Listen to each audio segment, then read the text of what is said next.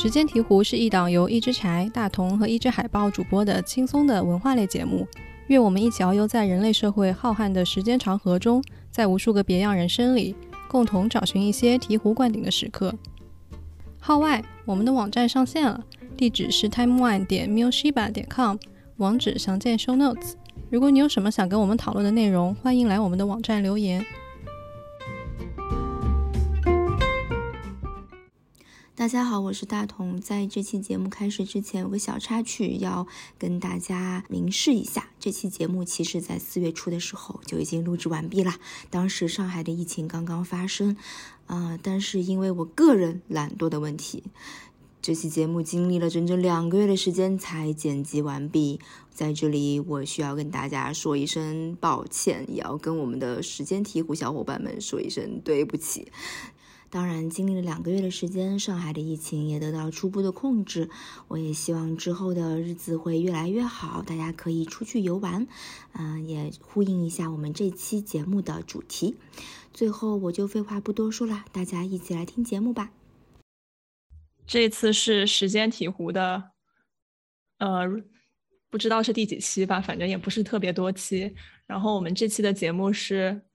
人到中年 要出门，然后我们来聊一聊这两年的旅行。然后我觉得国内现在应该挺多人都因为疫情被困在家里，所以嗯，可能很渴望出去旅行嘛，或者想出去走一走，至少。所以我们来聊一聊，就是疫情对我们这两年的旅行生活带来了什么改变，然后来聊一聊我们对旅行的看法。嗯嗯。你们要介绍一下吗？我们这次呃有四个人，然后我一只柴，自我介绍一下。哦，行吧，大家好，我是一只耳，一只猫，一只耳，你是什么？一只耳，一只耳是那个一一位朋友，网没有，就是。黑猫警长里面有一个反派叫一只耳，是一个老鼠。哦，对对对对，哦，对对对，天，因为就是电话打进来声音有延迟，然后我自己说话就会觉得很奇怪，然后突然卡住了。我是一只什么？你是你从从猫变成了老鼠？嗯，大家好，我是一只海豹。呃，没了。最最近正在挣扎要回国，慢慢回国路，慢慢回国路。这这里是机票刚被取消，回不去家，嗯，很郁闷的海报。天呐，对，海报上次就没有来，因为你你在折腾机票的事情。上次是上次录节目是一月份吧？天，这就到四月了，你还没有把这个事情搞定，看回来回国真的是太难了。啊，我打算把这个东西剪到博客里面。啊，这个就不要剪了吧。啊，我会隐去相关信息的，应该还可以吧？我觉得，稍微聊一下国内的情况。好，那我们就直接开始吧。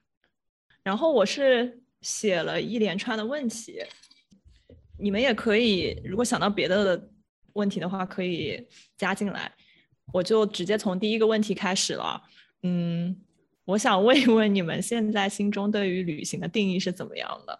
就是至少我的话，我以前和现在是非常不一样的。我可以说，我现在旅行的标准其实是还还是降低了。我以为你会说升高了。没有没有啊，其实很难说是降低还是升高，因为我觉得我很久以前吧，我对旅行的定义就是我一定要去一个远一点的城市，我才算旅行。嗯，然后现在的话，我觉得，呃，只要是在我平时生活圈范围以外的地方活动个几个小时，甚至都不用过夜，我觉得就可以算是旅行了。嗯，不过就是城里的一些常去的公园不算在里面，嗯，还是要稍微远一点点。嗯，所以我觉得从这个定义，就是从距离这个定义上来说，我对于旅行的这个定义是降低了。哦，嗯，我理解了。一只猫，你要说什么？你站在旁边蠢蠢欲动。啊，我还好呀，我也同意，可能是因为我现在居家办公，每天都不出门，只要能出门的时候，我都觉得是在旅行。什么下下下楼，什么去小区遛个弯儿啊，看别的狗啊、花呀、树草啊，觉得挺好玩的。什么海鸥、乌鸦在路上抢披萨呀，哎，我觉得看平常没看过的东西，出门真的很好。去哪儿都是旅行，就永远都有你不知道的新鲜的事情可以发生。我觉得这就是旅行的意义。嗯。对的，一只猫在距离上面比我放的还宽松，这个要求。我觉得对我来说，可能之前还是因为太不成熟了吧，就没有仔细思考过旅行到底是什么。然后我觉得对我现在来说，我可能也是更注重体验，而不是注重距离。我觉得如果体验上给我来说有一个全新的、不一样的感觉的话，那它其实也算旅行的一部分。呃，就是不一样的日常吧，我觉得算是。嗯嗯，一只猫你 居家办公，对，居家办公不能出门，就从早上醒来第一眼就开始工作，一直就是日出而作，日落而息。到了晚上下班想出门的时候，已经天黑了，就觉得像坐牢一样，每天在家里，就只要出门就感觉获得了新的生活，整个世界都。格局都打开了，所以只要能走出门，这个世界就焕然一新，不再是关在家里像小黑屋一样上班坐牢。嗯，如果能去更远的地方，什么开车二十分钟以外的地方，我都觉得那是另外一片净土，另外一片天堂，看一些没看过的东西，就没有逛过的超市啊、公园啊、商店，嗯，就很不一样了。如果能去更远的地方，那就更好了，旅行。但是有时候又会很累，所以其实就是有时候觉得室内逛一逛。整个就是 mental break 的感觉特别好。嗯，对，一只猫对开车，我觉得你对就是车型距离还要求蛮高的。就比如说我说开车十五分钟或者开车二十分钟到的一个地方，你就觉得已经挺远了，然后就要犹豫要不要去了。嗯，开车二十分钟能到的地方，那完了，在北京就是去哪儿都至少半小时以上。对，可能也堵车。刚刚出了这个小区。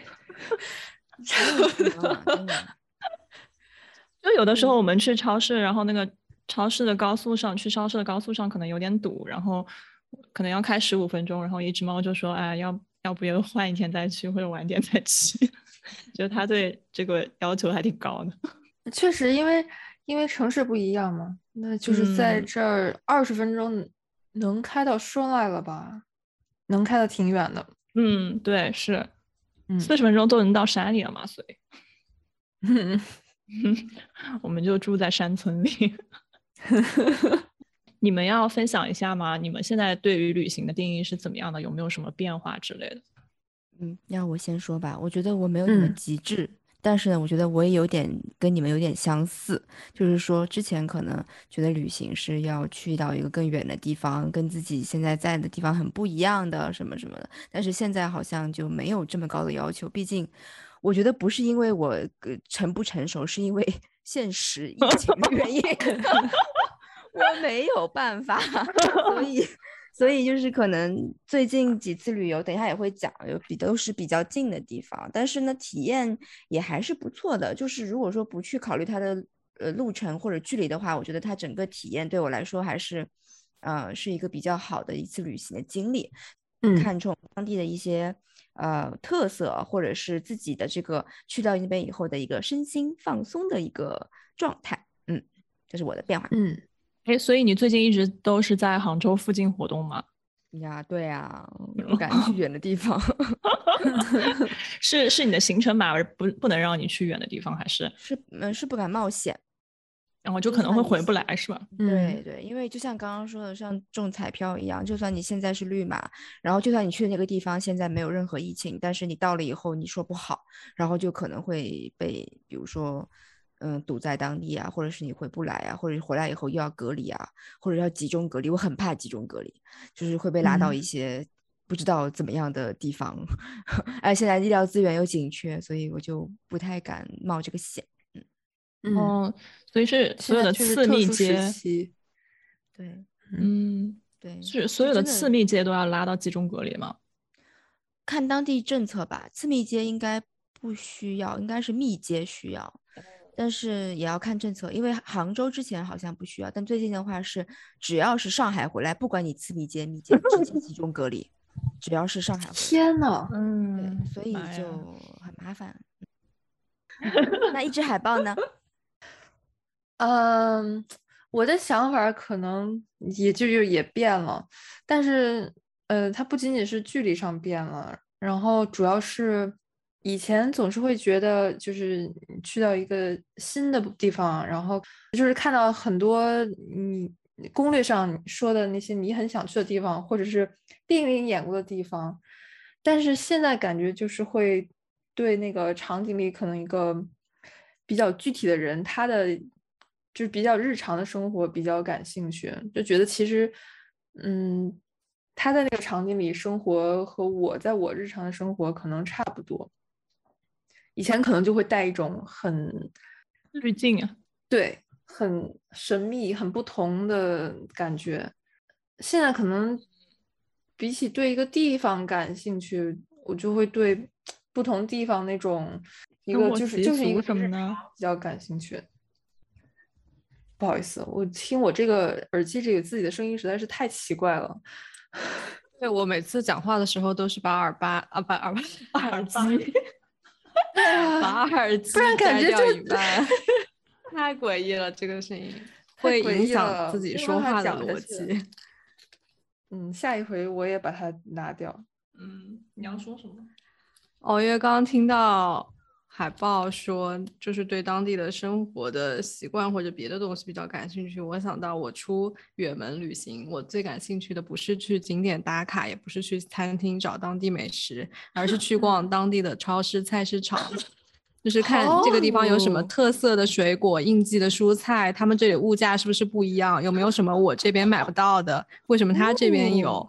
就会觉得很有意思。就最近去嗯美国的新墨西哥旅游，发现那边的青椒又新鲜又好又便宜，因为那边是特产嘛，只要九毛嗯钱一斤，看得我都想买一点带回家了。然后他们那边很多薯片有一些很酸辣的口味，是我们这边没有的。虽然都是品客同一个品牌，但他们那边供应的口味有的都跟我们不一样，我就觉得很有意思。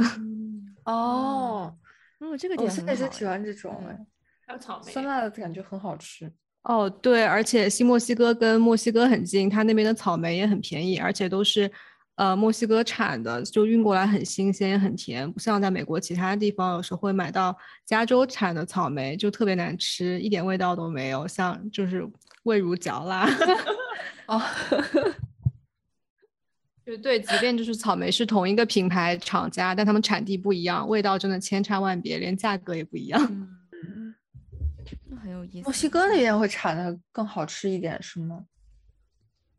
你合理。对，好像墨西哥的它可能更靠南边吧，可能它的温度气候更好一些。更适合养水果。嗯，嗯，嗯，嗯好想嗯去墨西哥原来如此。好像我也想去墨西哥。嗯，嗯，就是我觉得一只猫对各种超市里面的物价都是非常敏感的，就是它的脑中可以记得所，嗯，就是每个超市这周有哪个 菜天或者哪个物品在打折，然后有的时候我们一个周末会跑好几个超市，就是为了低价买到不同的时令鲜蔬。哇，哇塞，太厉害了！非常到现太厉害了！我到现在都不知道什么鸡蛋多少钱一斤，什么就是完全没有任何的概念。哎，所以你现在也是不在家里做饭啊？我从来不做饭。然后昨天还有个人跟我聊天，他可能不太跟我不太熟，他就跟我讲说，哎，最近那个上海很多东西很贵呀、什么鸡蛋多少钱一斤啊，大白菜多少钱一斤啊？你知道吗？以前不用这么贵啊，什么？然后我说，哦，真的啊真的啊。其实我脑子一片空白，就是我对这个东西没有任何概念。天呐，那如果你你你你要是想象，如果你们楼被封了，如果居委会给你们送菜，你就是你会做吗？那可能 那没办法为了活下去没办法，对对。但是没哎办法我这讲一个到那个题。题外话，就是我看他们上海那边不同的呃小区或街道发的物资也是不一样的，就有些他们是发的那种什么方便面啊，什么那种比较好弄的，哦然后有些发的是新鲜的食材。然后我心想说啊，最好发给我方便面，不要搞我。嗯，好，题外话，嗯，差远了。嗯，我也我也听说有很多人去超市抢物资的时候，也就是抢方便面，也没有抢菜什么的。对对对，嗯，嗯，这个事情我好像见过一个一个一个一个段子图片，就是说是也是在这边哪个超市，是不是去年德州大雪的时候，嗯就超市里面所有菜全都被抢空了，只有那个素肉是被留了下来，为什么呀？然后就是就是宁愿饿死都不吃的意思。为什么素肉很难吃吗？呃，人造肉吧，哦，可能德州人不喜欢吃。嗯，国内也有，对，国内也有，好像哪个省份，比如说什么没有辣的方便面就被留下了什么的。嗯，那我们就进入下一个问题。嗯，嗯，好，嗯，我们下一个问题是，呃，大家最近最长的一次旅行是什么时候？然后有没有什么有意思的经历？我感觉这个应该是一只猫和一只柴，你们来压轴吧，因为感觉你们去的地方都很棒。嗯，对，我们确实最近一直在往外跑。海报要不要你先说？我可以先说，不过我这个旅行就还蛮久之前的了。最近一次比较长期的旅行是在一八年，然后哦去了一趟希腊。哇，好羡慕嗯！怎么讲呢？啊，羡慕羡慕。嗯，对，它算是我从小到大的一个梦想。然后，但是这个讲起来就很复杂，就是就是因为你从小到大都很都很特别特别想去，然后你就会在心目中把它幻想的无限的美好，然后到那儿之后，这种就很容易说是嗯被打脸，发现和想象中有一点出入，怎样？哦，怎么了？具具体是希腊的石头不够好看吗？没有石头这部分还是很好看的。哦，嗯，我觉得整体来说其实还是很很好的。然后我我现在依然很喜欢，但是就是和，呃，会和你想象中多少会有一些不一样嘛。呃因而且因为因为喜欢希腊或者这种地方，呃很多时候都是因为喜欢那种神话呀、故事呀，那它肯定是跟生现实生活看到的是差别是很大的。然后，而且我觉得，我现在和之前旅游一个很大的差别就是，你知道很多景点是被设计出来了之后，你就会对它没有设计过的那部分会产生更多的好奇。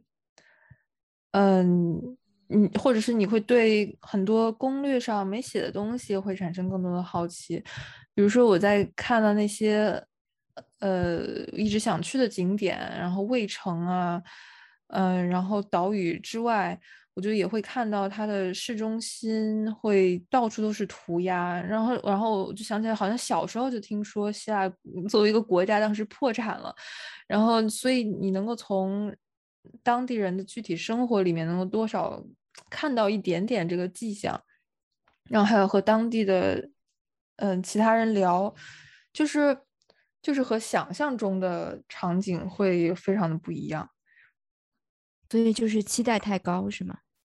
期待的不同吧，哦，就和期待的不一样。就是我觉得我了解的这部分是很好的，但是它确实就是和你想象中的嗯差别还挺大的。我觉得是不是因为你看到的东西都是，呃，你在去之前你看到的东西都是很光鲜的，然后都是，嗯，那些特别伟大呀什么的那种文化的部分，然后到了以后发现，嗯，还是有生活的琐碎之类的，我也不知道。对，哎，是这个感觉。嗯，到了之后你会注意到很多生活中，就是你会注意到那个城市是怎样的，但是，但是很多时候你想要去去去这个地方的时候，你就不会去关注它的这一部分。就是民俗啊，然后具体的人是怎么在那里生活的。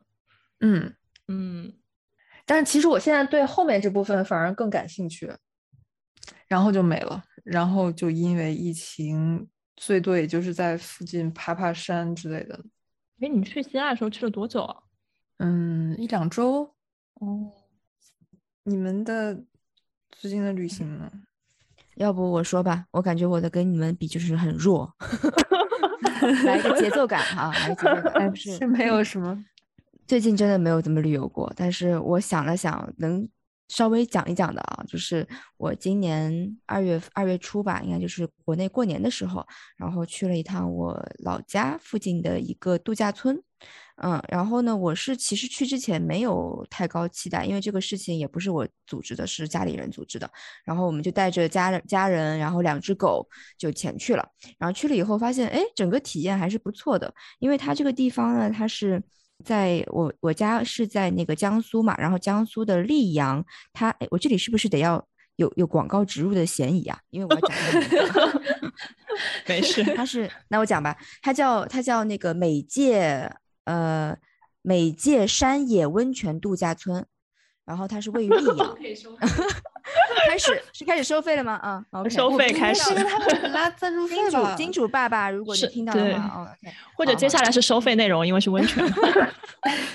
然后他是他是在那个南山竹海和呃，好像叫龙潭森林之间的一个度假村，然后它是是那种树屋。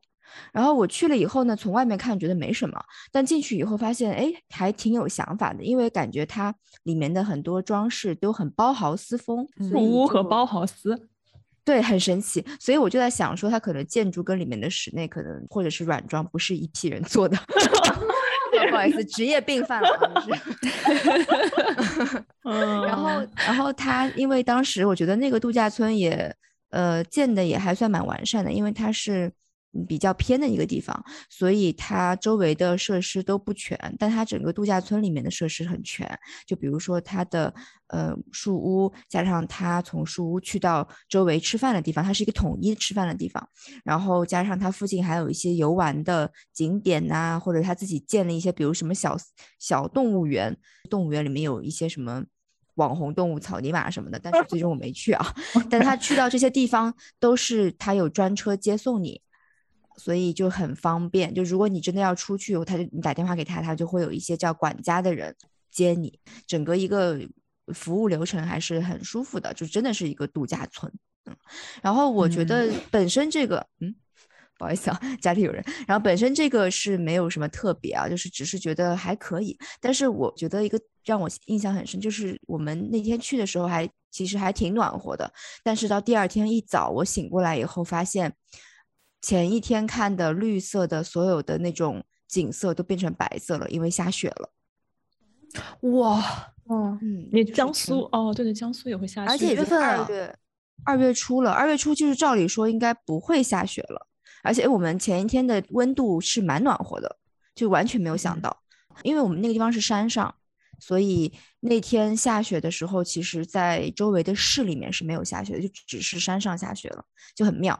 然后呢，我们那个是度假村，是温泉度假村嘛，所以我们每一个树屋里面都是有自己的一个泡温泉的池子。第二天的话，我们都是在池子里面泡着温泉，吃着东西，喝着酒，然后就能看雪景，就这种感觉还是很爽的。然后两只狗像就像傻子一样 在旁边。愣头愣脑，然后也很开心，就整个体验还是很开心的。哎，你们泡温泉的时候，狗会拴在旁边吗？因为树屋嘛，然后树屋的话是我们只有我们一家人在里面，所以他们是可以到处跑的。哦，哎，所以那个树屋有很大是吗？没有很大，但是我觉得它的设计是，嗯，就比如说它是上下两层。然后它只有两个房间，但我感觉上下两层，每层也有一百平米这样子吧。然后上下两层可能就两百多平，然后它只有只能住两个屋子，就是四到六人顶多了，就不能再多了。所以还可以，就住起来还是很舒服的。哦，所以就是你们在房间里面泡温泉，然后狗可以在房间里面随便跑。温泉是在它的呃客厅里，客厅的外面它是有一个半露天的温泉。哦。哇，这个听起来好棒！我是觉得下雪真的增色不少，下雪配 温泉确实，我也觉得好爽。嗯，但是它它是完全在山里面，就是你可以看到整个，你可以鸟瞰整个山里那个下雪的场景，真的很棒。下雪配温泉能再配酒吗？可以啊，对，泡澡的时候泡澡的时候能喝酒吗？可以吧，没关系吧，我们反正喝了。嗯，嗯，这就是我的一个小，我我可以称之为旅行吗？我的旅行已经标准这么低了，不好意思。没有啊，我觉得还挺没有标准，比我们俩都高。标准挺好的，我这两年 就完全没有，我只能说好几年前的了。哎，但是呃，一只海豹，你前两天还跟我说你去岛上玩了，岛上我觉得对我来说也算是一个旅游。对，可能其实你们俩说的这个，现在我我还挺挺能理解。也挺能认可的。不过你们俩说之前，我觉得我对旅游的定义是，你要在那个地儿住一天，就住至少一天，就只要住一天就算。然后，但是那个是当天来回的，我就没把这种算。很好，我这个标准也是很奇怪。每个人都有自己的标准，对，没关系，没关系。嗯嗯。然后，那我来说说我的旅行。我们来开听 正经的旅行，来倾听。呃，就是。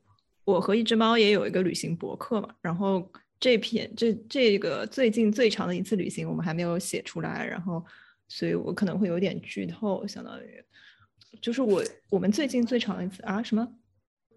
没关系，我们可以减慢一点，就不剧透了，没关系，就是反正可能听播客的也不会来看博客，看博客的也不会听播客。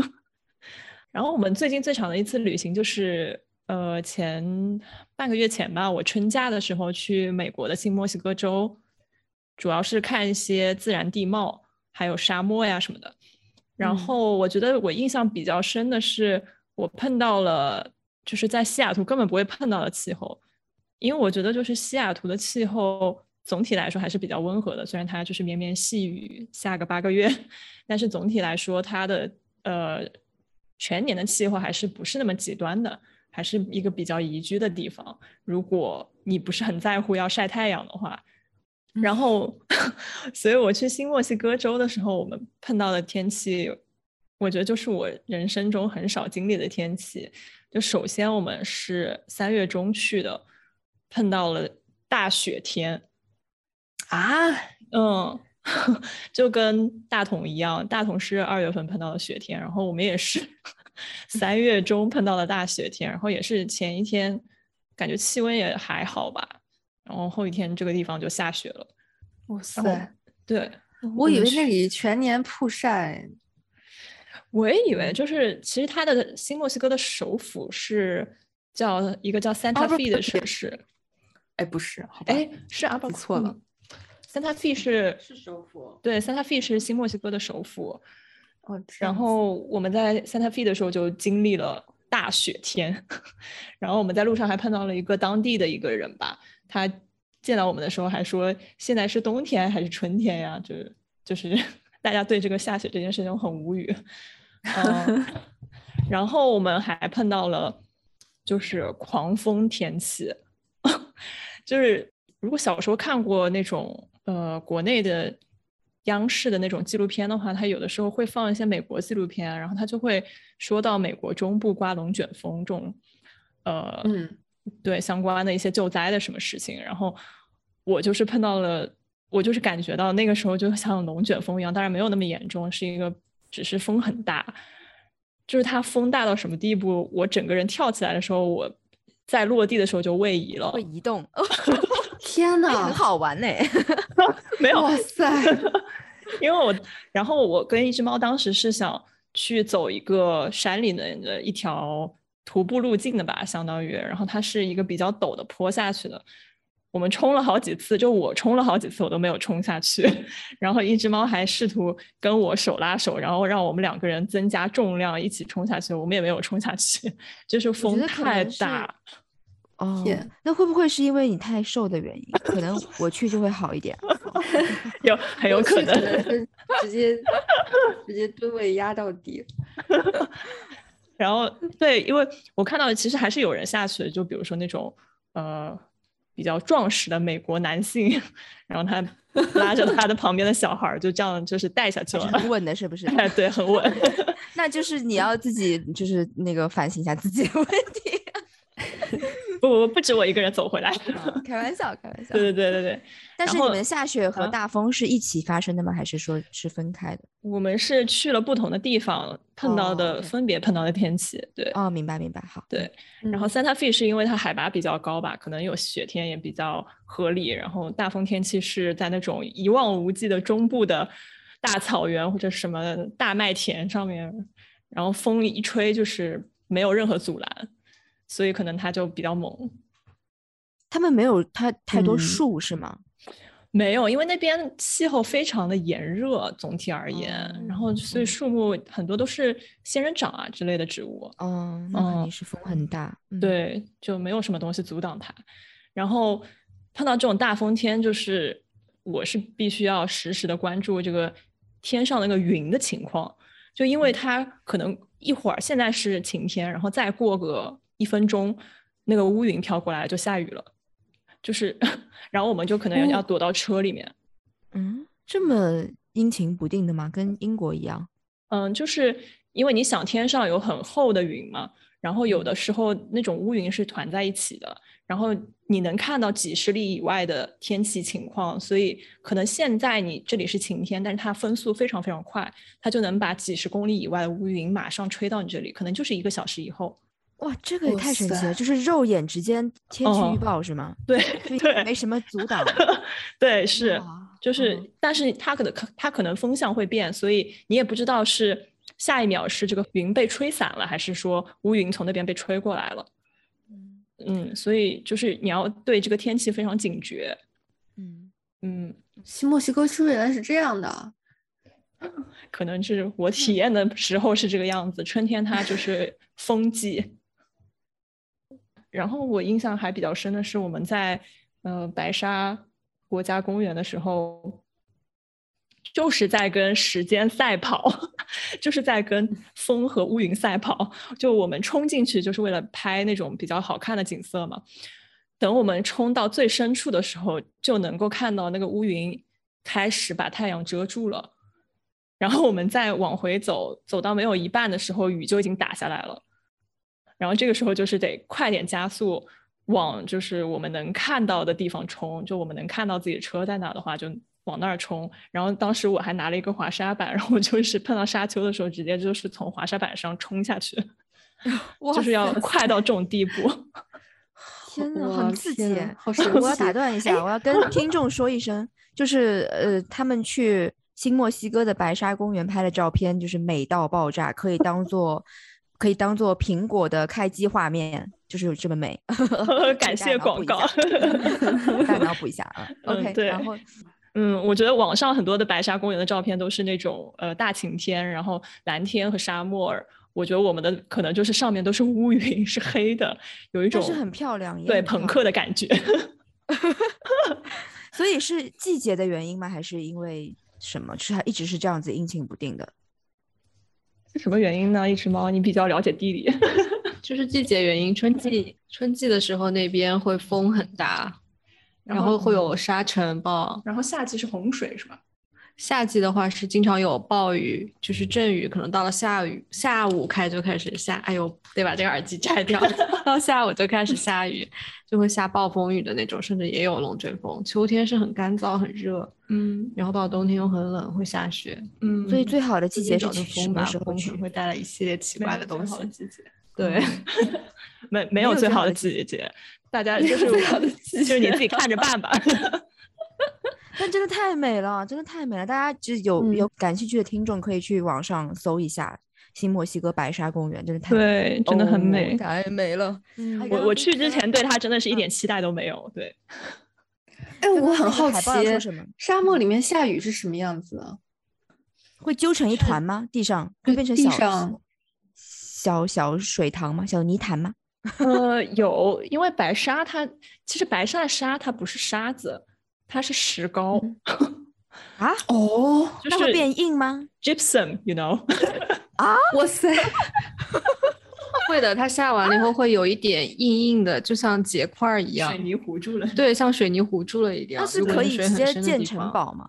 在地上趁下雨的时候，可以的。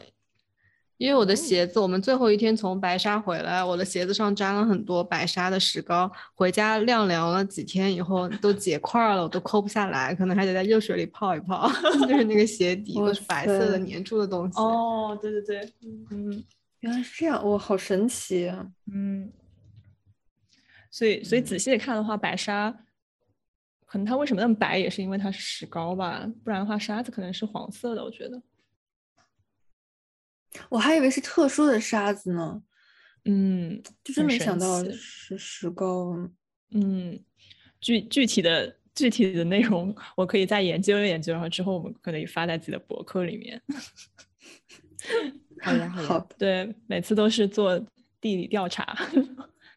哎，但我想问，你们开车进去的话，它是有一条道吗？呃，有车道还挺修的挺好的，因为它是国家公园。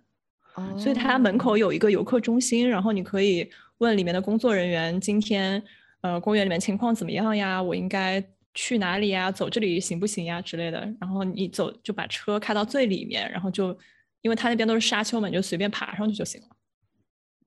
嗯，然后你就一直就可以走到很里面，这样的话就相当于没有别人踩过的脚印，拍出来照片会非常好看，都只有那种风吹过去留下的那种沙子的纹路。就特别特别美，太美了。嗯，就是滑沙板，滑沙板危险吗？我好想玩啊！一只猫，滑沙板不危险，它就像一个锅盖一样，只是很大很大，大概一米乘一米的一个圆形，有个弧度嘛，像一个锅盖一样，你可以坐在里面，它是塑料的，你就从坡的顶部找个很陡的地方一路滑下来就好了。嗯，还挺好玩的。嗯。但但可能是因为我不太会玩，因为我我记得我最后往车那边冲的时候，有一次我差点就是背着地栽在地上。嗯 嗯，就是你要控制好你的腿，是一定要往一个方向的，不能在那个沙上旋转，不然的话就很危险。旋转 哦，因为因为相当于就是你得把你的重心往下压，不能像我一样，就是把我腿太长，然后我就到处旋转。天啊，你好凡尔赛！一下子又是身体太轻被风吹走，一下又是腿太长在 沙子上又会打转，啊，受不了了！拳头已经握紧了，对不起。嗯，那我我的差不多就是这个分享吧，就是去新墨西哥的一些极端天气。嗯，然后一只猫，你最近最长的一次旅行是什么时候？然后有什么有意思的经历？跟我一样吗？我最长的旅游，我不都是跟你一起吗？所以应该是差不多的。那你跟我想的是一样的吗？你你有印象的？嗯，其实不是。我印象最深的不是最近这一次，是去年在犹他和亚利桑那那边，我们去一个怎么说南廊丘那个地方，反正名字不重要，反正那个地方是波浪谷的。北呃南边对，反正也是那种很奇特的，有点像丹霞地貌一样，很荒野的地方。然后那里车也很难进入，需要找一个向导，他开车带你进去。然后当时去那大块儿，哦，其实我想讲的是另一天啊，白口袋，但是不重要，地名都不重要。就是那个向导是个六七十岁的老爷爷，然后从高速公路一直开到那个山里，要开将近一个多小时，快两个小时，快两个小时。然后一路上就跟我们聊天。然后 就问我们，你们在美国也呃交税吗？然后是干什么的呀？然后我说我们也交税啊，也有工作。他说那你们可以就是投票吗？可以选有选举权吗？我们说没有，他就很惊讶。然后我们就一路上聊这些，在这边生活中他们对于移民的一些想象和我们真正的生活的差别，就是他就觉得很奇怪，你们。就是做了这么多工作，然后也交了这么多税，却没有享受到这些福利，觉得就是这个世界简直太难以理解，太糟糕了。然后他本人也不是本地人，他是从别的地方搬过来的，因为喜欢这里的自然风貌，所以愿意过来当这种地理向导，带队出团。嗯，就整个感觉很神奇吧。然后他以前经常带中国人。对，他说他以前也经常带中国人和外国人，然后因为疫情，就是外国人来不了美国，所以就只能带本地人。他就跟他交流了很多这种大家的所见所闻，以及他身上都是很多政治方面的东西，就很神奇。因为我们当时所在的那个州是挺红的，就是比较偏保守，但是这个领队他自己是比较偏那种自由派。就是民主自由派的，然后我就问他跟这里的人是如何能够交朋友。他说，虽然政治观念不一样，但是作为人，我们总有一些 common ground 的一些东西是可以 relate 的。就如果你抛开政治或者宗教上不同的意见，还是能够有朋友，还是可以生活在这里的。然后他说，好像平常要的朋友也不是很多，基本上都在这种山里，所以也就还好。但是，但是他 让我就是印象比较深的，就是他说人类都有还是有可以互通的东西，即便它非常少，但那也是可以作为人和人相互连接的一个很重要的部分吧。只有这样，可能才能对生活和这个世界有那么一点点的希望。不然，觉得大家相互之间都太割裂了，真的是无法共存在一个世界上。以及他当天带我们出团的时候，他身上穿了一个 T 恤，上面写的字是 “Make American Grateful Again”。就因为之前选举的时候，比较保守的那一派，他们的口号是 “Make America Great Again”，就是 让美国更伟大。对，就是类似于光复我们的美国，对吧？嗯。但是他这是让美国人更加学会如何感恩，就是心存感激来认识这个世界。所以那次旅行，其实他本人给我带来的印象，甚至比当地的风景还要印象深刻，或者是一向印象深刻吧。就是当地的人，他们怎么。身处在那个环境，面对他们的生活，怎么把他们当地的环境介绍给外来的人，以及怎么跟身边奇怪的一些人事物相处，这些经验让我觉得是很 impressive 的。嗯嗯，哇塞，这个听着很棒哎。对，嗯，这个这个这个向导也很厉害，很难得。那次车上面一直都是一只猫在跟那个向导交流，因为我那个车，我们当时进去的路特别特别难，有沙地，有那种呃石头突然凸出来什么之类的，就是他得开一个非常车技高超的四驱车才能把我们带进去，然后两小时一直都是这样子的路，所以我们的这个车就挺吵的，然后他就是还在那边非常大声的想要跟我们交流，就是在这种情况下他还想。就跟我们沟通一下，然后那个时候我就太累了，我就睡了。都是一只猫在，主要是在跟那个老爷爷交流。嗯嗯，我觉得跟当地人交流也是一个旅游很很好的一个体验或者是点吧。嗯嗯，然后那我们就进入下一个问题吧。下一个问题是，如果以二零二零作为分水岭，大家这之前的旅行和这之后的旅行有没有什么区别？嗯，有点难，很难哎，主要是因为之后没什么旅行。这个也是巨 大的分水岭，对，分的有点大。我我觉得。就作为我自己而言，好像二零二零之后在外面住的时候真的很少。我想不起来有没有在外面住过了，可能大部分都是呃当天去当天回，就是因为疫情原因嘛。然后我们还是比较就就比较担心这个问题。哦，对我我觉得是很麻烦，因为疫情之后，我记得那个时候还是二零二零年的。五七月份吧，我跟猫一只一只猫第一次出去做那种过夜的旅行，嗯，然后我们当时都特别紧张，因为美国的疫情还是很严重，疫苗也没有，也没有什么特效药之类的，所以感染上的话还是非常危险的。我记得当时我们就做了很多准备，我们就不在外面吃饭，所以我们带了很多罐头。然后我们我们还自带了床单，然后带了消毒液，然后进了宾馆就会把那个房间整个全擦一遍。我天！对，当时我们会带什么各种螺蛳粉呀、锅，甚至锅碗瓢盆。我们住的酒店我们会订那种套间，他自己带厨房的，就是我们用自己的餐具、自己的锅碗瓢盆。自带的食物，或者当地买点菜，就在那里自己生火做饭的感 觉，就是，然后每天还要自己铺床，每换一个宾馆又要重新铺一次床，然后做一次大扫除，感觉是自己去做酒店服务员一样。对，是真的很麻烦。哦，那这样防护还还还挺到位的，还挺还挺嗯，还挺不错。是的，有的时候也是会有一些担心的，因为如果它这个宾馆的通风不是很好的话，还是会有一些些担心。哇塞，你们这么到位！我这回准备面对隔离的时候，我就是准备了很多很多的什么能量棒可以吃的，然后我还准备了自己的拖鞋，然后就没了。消毒湿巾带好，洗手液啊，对，消毒的用品也都带好了。嗯嗯，这也是我好奇，因为我感觉国内的话，还是对这方面他们帮你们就是已经打扫好或者是消毒好的，这个可能性还比较高嘛。嗯，其实也很，其实在国外现在是一个，就是像刚刚我听一只猫和一只柴说，他们就是会自己去做一些防护工作。那就是除了这个住的地方以外，你们觉得在外面玩的时候，比如什么吃饭啊，或者是其他的一些跟别人沟通的时候，你们都是会戴着口罩吗？还是会有一些其他防护吗？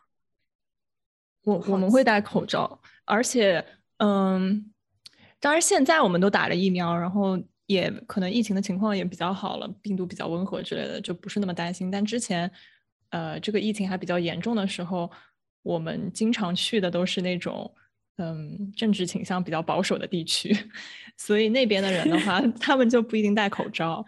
哦，我记得印象很深是去年夏天我们去一个住在一个 Airbnb，然后那个。呃，主人出来跟我们聊天的时候，他就没有戴口罩。当时我们都心里边心里面有一些发毛。反正我们俩是戴着口罩的。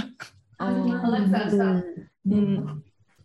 那我想问一下，就是在现在在国外的一个情况，就比如说戴口罩和不戴口罩会互相会有一些排斥吗？还是就排斥的心理吗？还是说大家就无所谓，说这都是你的自由？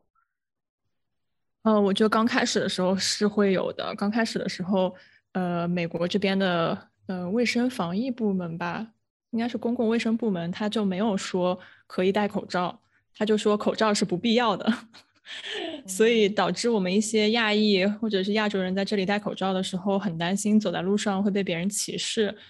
其实也是真的有可能会有歧视，因为当时也有很多新闻爆出来是亚裔穿戴着口罩走在路上就被被人打了什么之类的。嗯，然后之后，呃，美国这边的卫健委又改了他的，呃，他的指导意见吧，又说口罩是必要的。嗯，这个时候越来越多的人开始戴口罩，以后这情况就变得好很多。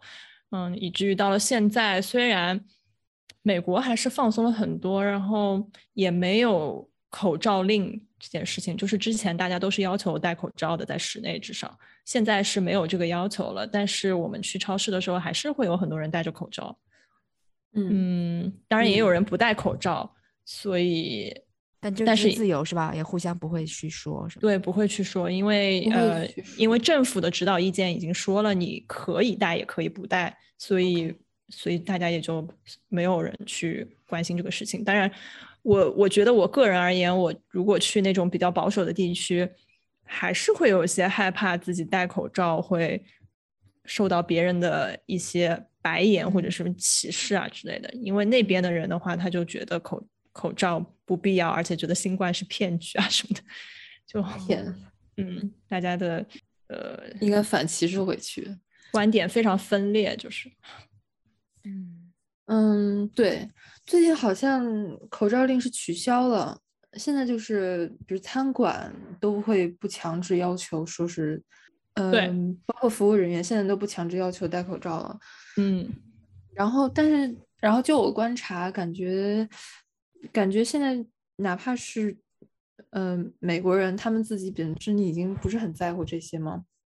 嗯，但他们在室内的时候，现在很多人都会戴着口罩，就是大家经过这两年稍微也是有一些防护意识上来了。然后就随着政策，它会就是多一些少一些，有这种变化。最近就是减了之后，最近一次有一次去一个餐厅吃饭，服务人员就没有戴口罩。其实我是感觉非常非常不适的。在最近取消之前，前一段时间，嗯，服务人员和公共场所，大家其实多少还是会注意一些，都是会戴。嗯嗯，但是最近就是有开始不带。尤其是处理你的食物的人不带的话，嗯，对，对，嗯，对，我觉得也是我自己对于经过疫情之后，对于卫生条件的要求变高了，就是呃，比如说我现在会想到，呃，我以前去超市的时候买回来的东西，我也不会擦，我就放在家里面。现在我觉得好脏，就是你是谁知道超市里面就是你买回来的食物包装袋被谁摸过，对吧？我觉得是因为我这个卫生的意识变高了，包括现在在餐馆里面，如果看到什么厨师不戴口罩，然后服务员不戴口罩，我就觉得不一定是疫情的问题，主要是从卫生角度来说，我也希望他能戴口罩。当然，当然戴口罩很累啊，对服务人员来说也是挺挺挺难过的，肯定就是不透气啊什么的。有。就是连着戴一天挺难受的，嗯，哎，一只猫，你要补充什么内容吗？那大同，你要来回答吗？你是说二零二零的风水岭是吗？哦，对，是。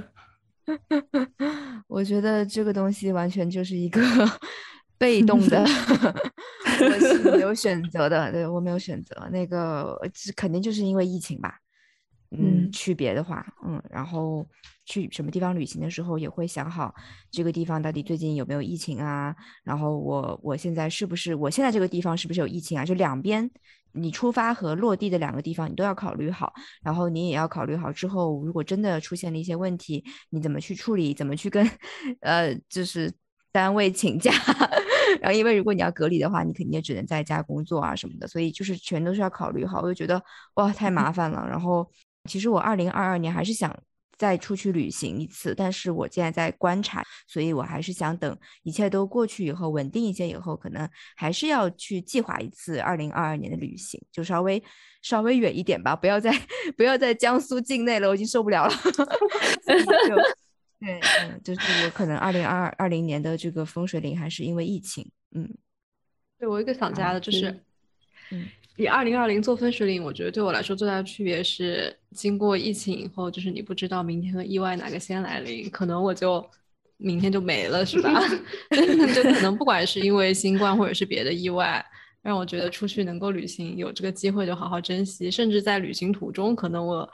玩着玩着人就 没了，就是我现在这种生死忧患意识特别的强，因为出去旅行经常遇到一些极端情况，不管是之前一直才说的什么在路上开车遇到暴风雪啊，穿越那种大雪山，以前有一次就是当天出门的短途旅行，在山上，嗯，对，那次也是，然后还有一次就是从山上下来，车突然坏了。然后就困在了深山老林里，然后边上有很多冰川，很冷。当时还是秋天，到了太阳落山就只有零度，然后我们是穿着短袖和一件外套去爬山，就在山上就差点就可能就死在里面了。当时我的心态就是，哎，不知道能不能出来，能出来的话，我我也可以下去，车就不要了，车也就几万美元是吧？就扔在上面就扔在上面了，就是比较污染环境，但是呢，人还是要活着回去就好。但是就很担心没有人能愿意把我们带出去，但是我就想，是不是就在这里就。交代了我这辈子，所以那那个时候刚好也有疫情。如果有人愿意让我们搭便车，我觉得也是比较难的，因为大家都怕对方有病毒。嗯，但好在那次也遇到好心人把我们带下来了。所以就是整个疫情加上各种遇到的意外，基本上都发生在二零二零年，就让我觉得所有能够出门的机会都好好珍惜，因为真的不知道明天和意外哪个先来临。对。嗯嗯，你们后来怎么怎么解决的？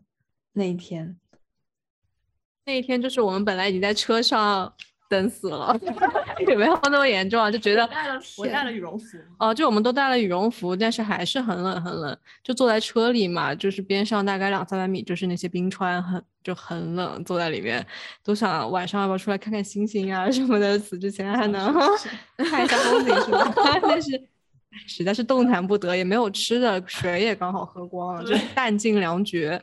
然后就出来的路上看到有车下山，就拦住他们问能不能把我的那个车险的保险卡递下去，到下面的镇上可以联系我的保险公司进来拖车。因为山里没有信号嘛，我们也打不了电话，只能在路上拦住那些就是天黑下山的其他的游客，大概就有那么三三四辆车吧，他们也下去了。但其实保险公司。最后我知道，如果他们联系不到我本人的话，他们也是不会出警帮忙的。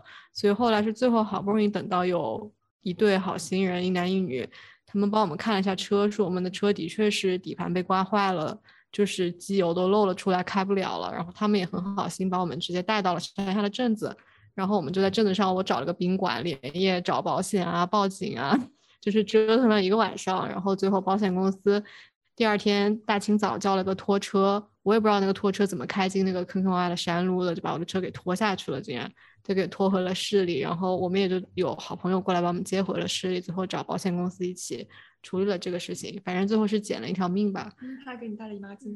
哦，对，当当时我还来月经了，就 整个情况特别的 messed up，没有吃的，没有水。一开始拦了一辆车，从他那个车上薅了一大桶水下来，他也没有别的什么可以给我们了。后来也是，后来晚上报警后还联系了当地的那种护林员吧，ranger，我不知道咋翻译。然后那个 ranger 晚上大概三点钟给我打了电话，他说他赶到了山上，发现只有车没有人了。然后我还觉得挺对不住他的，嗯，反正我们那个时候已经被好心 带下来了。然后晚上半夜到了酒店住下来，朋友也是从西雅图市区开了一个多小时、两个小时车来这个小镇上，给我们带了点吃的水，然后还有给我带了什么棉条啊、卫生巾什么的一些生理用品。因为当时在酒店想要去买卫生巾、棉条，发现周边的药店也都关门了。然后酒店自己也没有什么东西，就很狼狈。那天觉得也是离濒死状态差不多了，就觉得真的你不知道意外哪个先来临，挺特殊的体验，惊险。我觉得我我好像在这两年之间，我很多旅行就是就是没没有到你这个程度，但是有一些类似的感受，因为很多时候。就是在路上花的时间可能会，可能和你到那个地方花的时间是差不多的，因为我都是不住在外面嘛。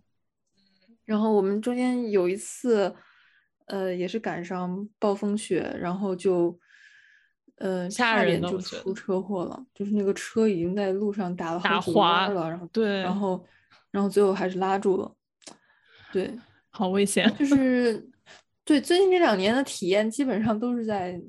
路上，然后跟车有关，嗯，对，安全还是很重要的，嗯嗯，我觉得我对一只海豹说的那个我们一直在车上这件事情感同身受，因为我觉得疫情以后确实我没有怎么坐过公共交通了，可能大同你在美国生活过也知道嘛。嗯，所以我们就是 能开车去的旅行，我们就开车去，甚至有过开车九个小时去到一个地方住了三四天，然后开车九个小时回来，其实还蛮累的。这样的情况就是累的，能避免坐飞机就避免坐飞机。当时，然后我来分享一下呃我的感受吧，就是之前和之后的区别。我觉得我的感受主要还是跟一只猫有关系。就是我觉得我之前，呃，可能在二零二零年之前，我的旅行都是没有什么计划的，嗯，计划性不强。我的我主要的目的只是出城，就是去玩儿。所以，呃，二零二零年以后，呃，我跟就是疫因为疫情嘛，也不太敢跟其他的人一起出门，所以，我呃一般都是我们两个人一起旅行。之后就是猫开始 带队旅行。然后他每次制定的行程都非常的硬核，就是从早上七点多起来，一直到晚上十一点，可能这个行程才刚排完，所以我就一点都不带，就不能带怎么耽误的，不然的话今天的计划可能就完不成了。所以我就觉得出去旅行好像比在家里面还要 过得充实，就是没有一分钟时间是浪费的。感觉你这是一个无声的控诉，不是语言的艺术，这是，不是不是，确实也也这样比较有计划，能够看到更多的东西。不然的话，可能我出去三四天，我也就没有看什么，就在宾馆里面睡觉就过去了。嗯，然后还有一个就是，嗯，二零几二零年之后，我就更多的是去大自然，去山里面，然后更少的去那种人类的城市。嗯，一有一部分的原因，可能刚开始是因为疫情，到后来是真的觉得自然很美丽、很好看，嗯，甚至对人类的城市产生了一丝鄙视。就觉得现代的城市好像没什么意思，都是人类打卡装逼的产物。我觉得，就包括我自己，因为我自己原来专业就是读建筑的嘛，以前我还是蛮喜欢去逛各种城市里面比较呃设计的特别的那种建筑啊、室内啊之类的。现在我真是没有什么兴趣。嗯，除非是那种很有年代感、很有历史感，比如说一只海报之前说的希腊呀，或者是就是离我们现在时代比较遥远的那种人类的遗迹，我觉得是可以的。但是如果真的是现代城市化，我觉得就一就没有什么意思，就很像。嗯，对，就是都差不多。出门都是去同一个超市之类的。嗯，就生活上来说真没有区别，可能它那个东西、那个建筑也只是。昙花一现吧，就不能代表真正的当地吧，这种感觉。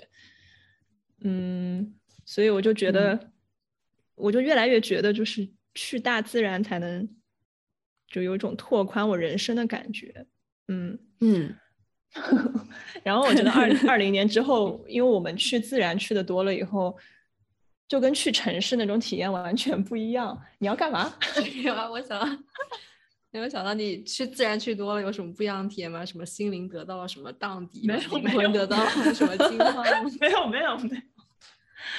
不是，是呃，我是觉得就是，呃，如果你生活在人类城市，或者是去人类城市旅游的话，你的生活总的而言是非常简便的。就你不需要为自己准备很多东西，你有地方可以吃饭，你去饭店可以吃饭，然后你在超市里面可以买到生活用品等等。但如果我们去，比如说我们花八个小时在一个荒地里面，你就要想想你到底要吃什么，对吧？你也没法生活。对，我觉得你跟我出去玩久了，比如说我出去组织一次旅行，我每天都会想的，如果下一秒我死了怎么办？我可能也就死。对，我就总是要带各种急救的药包，然后各种手电筒、打火石，然后各种可以防风防雨的简易帐篷之类的东西，更加回归原始社会吧。嗯嗯，对。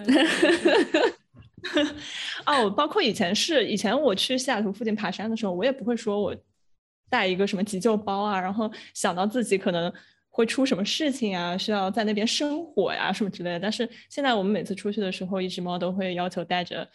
打火石和 就是那种火石，你们都会带？嗯，对，零下的睡袋是一个很小的一个急救包，就它里面有打火石，也有两个睡，就是可以容纳两个人的那种睡袋，就能够保证你一个晚上死不了那种感觉。哦，嗯，我知道还会有人带那种，应该是锡纸吧，就是披在身上能保温的那种。对，我对那个里面就是锡纸，一张很大的锡纸。哦，嗯。嗯，然后就反正觉得自己对生命有了更深刻的意义。生命是 离开城市，真的人是很脆弱的，所以一定要保护好自己。然后还就是我觉得二零年之后的旅游也是发现了很多素食。也可以做的很好吃，这个也主要是一只猫操办的。我觉得我就是在旁边观察。就比如说，呃，美国这边有一个牌子叫 Mountain House，然后它里面就是一些干粉，你乍一看，但是它泡了水之后就能变成，就是吃起来很像蛋，你知道吗？哎，对，上海的朋友能买到这个牌子吗？我觉得挺好吃的，就是疫情期间囤一大桶在家。就像这边 Costco 的话。有一大桶，里面可能有一百份吧。对对，就是可能那一桶可能有五六十斤，就是鸡蛋。其实对，里面就像鸡蛋，把它做成冻干的鸡蛋，你泡水就可以吃了。不知道上海开市客有没有类似的产 品，买一箱囤在家里，神奇，然后吃。所以是好吃的是吗？哦，我觉得非常好吃，可能也是也因为一只猫，它大厨的水平非常高。有，我记得有一天早上，它是直接把呃麦片和。Mountain House 泡在一起，然后它搅和在一起以后，就特别像粥上面加了鸡蛋，然后你再撒一点料，我觉得还挺不错的。我现在很好奇，我在橙色软件上搜到了，哎，我现在非常 对，真的，我觉得，我觉得如果你担心疫情的话，家里一定要备一点。对，哦，它还有很多口味啊，意大利肉酱面、鸡肉炒蛋炒饭。天呐，国内好丰富！哦美国西南风味早餐，奶油蘑菇牛肉面。你可以尝试一下。对，饿了没吃午饭。嗯，对，对对对，好神奇啊。嗯，然后我觉得就是去山里走了以后，就会有一些具备抗自然灾害，或者是城市一旦不呃就不 function 了以后，你自己还是也可以活一阵子那种能力。你们很厉害，我觉得你们 提前已经把这些必备技能都已经学到了。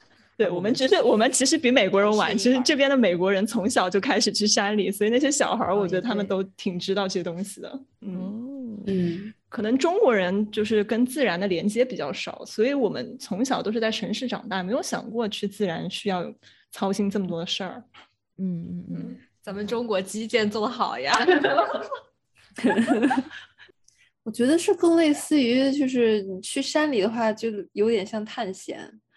但是在城市的话，哪怕是去另一个，就是就所有地方都很好，也很有趣的城市，但是少了一点点探险的感觉。就可能在古代是有的，但现在对于我们来说，嗯，所有城市都这么像的时候，就就会觉得好像，嗯，也是啊，那全球化了。有我记得好像之前，呃，建筑里面也有一个话题，就是说。全球化了之后，每个城市它都没有自己的特性了，很多城市都长一样，那种感觉，对吧？嗯嗯，是的，我觉得国内尤其，嗯，都差不多。国内好像你说，因为国内的那些呃新城，就是他们可能真的很像。对，哦，真的说起新城，因为我之前去过日本嘛，然后东京旁边有一个嗯有一个岛叫。它日语叫 o d a i b a，然后但是我不知道它中文名叫什么。然后那个城也是一个新城，然后它明显就跟东京的感觉非常不一样，就特别像国内，然后就那种尺度感是很大的。就比如说东京，它一个街道的尺度是三四个人并排走了不起了那种样子，就走车都特别难。但是那个 Odaiba 那个城市就是十车道，你知道吗？就是那种感觉。哇塞！所以我就有的时候觉得是不是新城都涨停？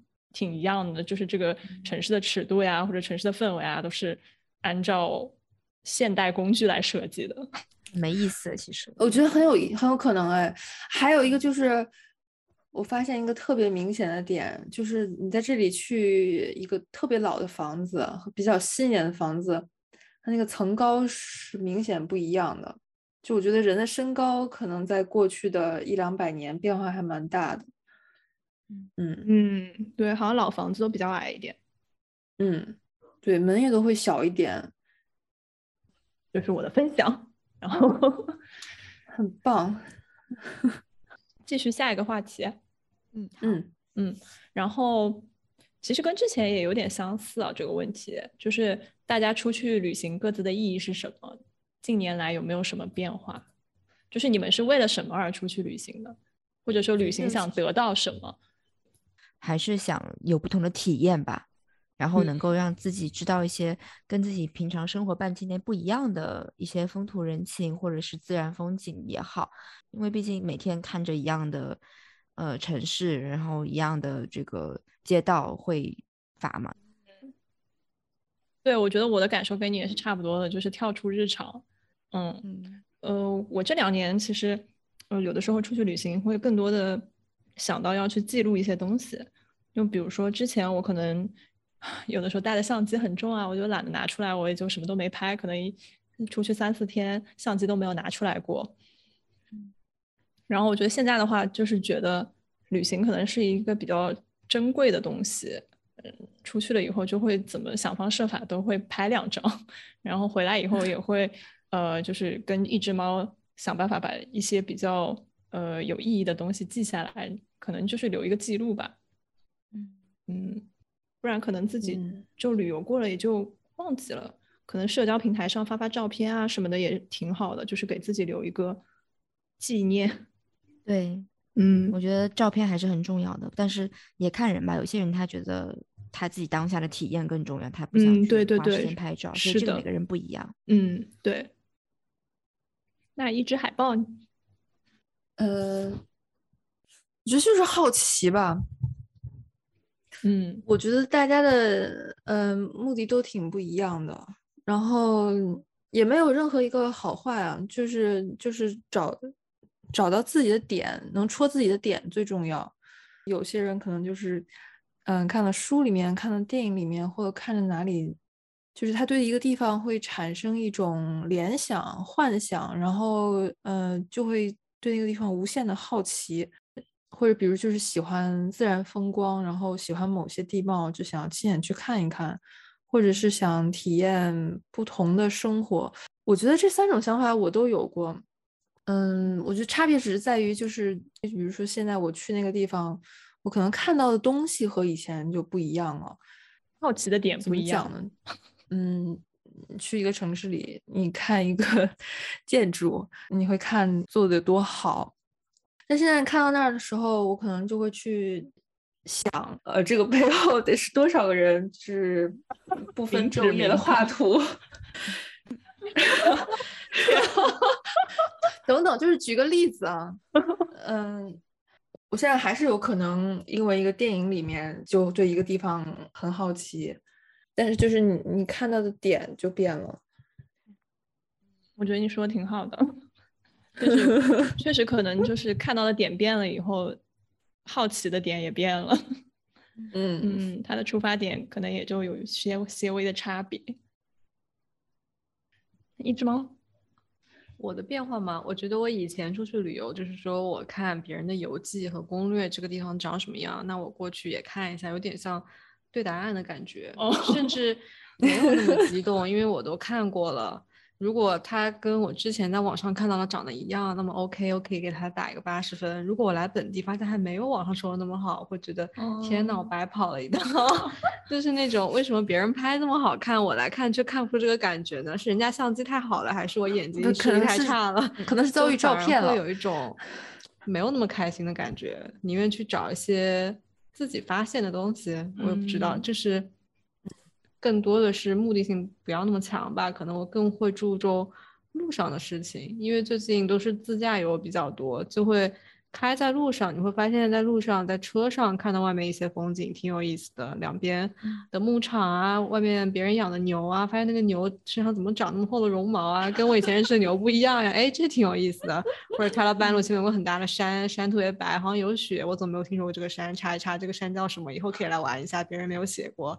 就是这种路上碰到的新奇的东西，会让我比较觉得有意思吧。嗯如果是抱着一个对答案的心情去一些景点，反而有时候会让我挺失望的。嗯嗯，比如说别人说一堆乱石堆里某一个石头拍出来特别好看，我找了老半天找了那个石头，发现它也就那样呀，没有别人拍的好看，可能别人的广角更大吧，显得又特别雄伟，自己一看发现也就只有一米多高。嗯我非常同意一只猫，哎，我其实这个不是我的变化，因为我自自己一直有这样的一个比较喜欢干的事情吧，就是说我在路上有时候碰到什么东西，我就会把它记录下来，说下次我要过来，或者是我其实有时候出去旅游也是完全没有计划，就是自己瞎碰，或者是在当地找一个人随便聊一聊，说哎有什么好玩的地方啊，推荐啊什么的，就是很随机。我觉得其实这个是自己去发掘会更加有惊喜感吧。嗯嗯。嗯，哦，我还记得当年我们三个人一起出去旅行过一次。这个就嗯是我准备下下一个问题要讲的了。哦，好，那我们进入下一个问题。呃，目前去过的旅行里最特别的一次，为什么？我先讲吧，我就其实我想了想，觉得最特别的，也就是我们上次三个人去那个哇啦哇啦那一次。对，我觉得，嗯我觉得整个过程就是它不是一个很标准的旅行的过程，但是我们就没赶上嘛。对，但是我们就是整个好像也没有特别的计划哦，就是想出去。对，想出去就去了，然后路上觉得哇哦，这个路很神奇啊，我觉得比一号公路还要好玩呢，就是感觉很新奇，然后比想象中、期待中要更加有意思。然后包括我们那天晚上在就是很晚，我们在车里面拍夜拍拍拍银河对对，拍银河那天晚上的一整个的经历也是很神奇，因为就是很黑、很黑、很黑，就是伸手不见五指。然后最后我们还发现，嗯，我们的照片里面还能看到，在离我们不远的地方，居然还有一些是不知道是什么东西的生物，可能它在看着我们，我们都在向我们走来，对，对，但是真的 很黑，就是那个经历真的是我回国以后没有这样的经历了，因为国内哪里都很亮。让黑暗无处遁形。对，就无处遁形，可能要去到很远或者什么新疆、西藏或者是云南那样的地方才会有这样的经历吧。城市这边，整个我觉得中国这个鸡的东半边都是很少会有这样的经历。嗯，哎，我记得当时我们是去哇啦哇啦的酒庄品酒来着。对对对，就是我刚刚还在看我们那张照片，我们三个人拍的照片 哦，我也记得那张。啊。嗯，然后你们俩都喝了酒，然后最后是我喝了大概一杯吧，最后是我在开车，不不然避免酒驾。然后最后我们是为了夕阳，然后向那个大麦田的地方冲，最后没有冲到，在半路拍了夕阳，其实也挺美的。然后就往回开，那时候到了宾馆都已经快凌晨两三点了。对的，对见识了见识了大同一边闭着眼一边开车。嗯 我有干过这样的事情吗？就是我跟我跟海豹在后面睡，睡得跟死猪一样，然后有的时候会被车颠醒，然后那个时候快要进城了，我就看到大同一边头点地一边在开车。我们能活着回来也是不容易，福大命大。对，后来我还去过，跟就是别的人一起去过，然后我也想在晚上再拍一次星空，但是真的黑的我都不敢走出去，不知道那个时候为什么我们三个人胆子那么大。呃，就是我感觉那种黑是你一般经历不到的黑，就不是你在家里面关上灯的那种黑，而是你感觉你的眼睛能够触及到很远很远的地方，但是你什么都看不见，就是那种感觉。我觉得是，反正我是觉得挺特别的 体验。我不知道你们能不能就感觉到我刚刚说的话。哦，对，我们甚嗯至能看到很远的地方有风车在一闪一闪发红灯，我们还你近处什么都看不见。是的，近的地方什么都看不见。对我们是不是听到了狼叫啊？当时哦对我们很害怕，当时。我记得我们当时拍照的时候很怂，就是把那个 把那个三脚架从车窗支到车旁边，然后没有人下车。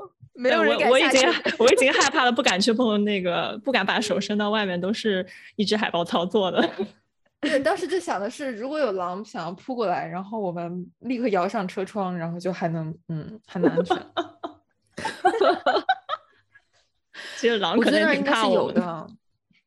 我想起来有一次，呃，也就是最近去年吧，我跟一只猫去一个国家公园，叫 Bryce Canyon National Park，就是一个柱状的峡，一个峡谷的一个国家公园，美国这边的。然后我们晚上的时候也留在那边拍星星，记不记得？然后我们呃，我想去一个远一点的，就是从北边走到南边，还是从南边走到北边的一个观星点。然后那个样的话要走大概一 mile 是多少？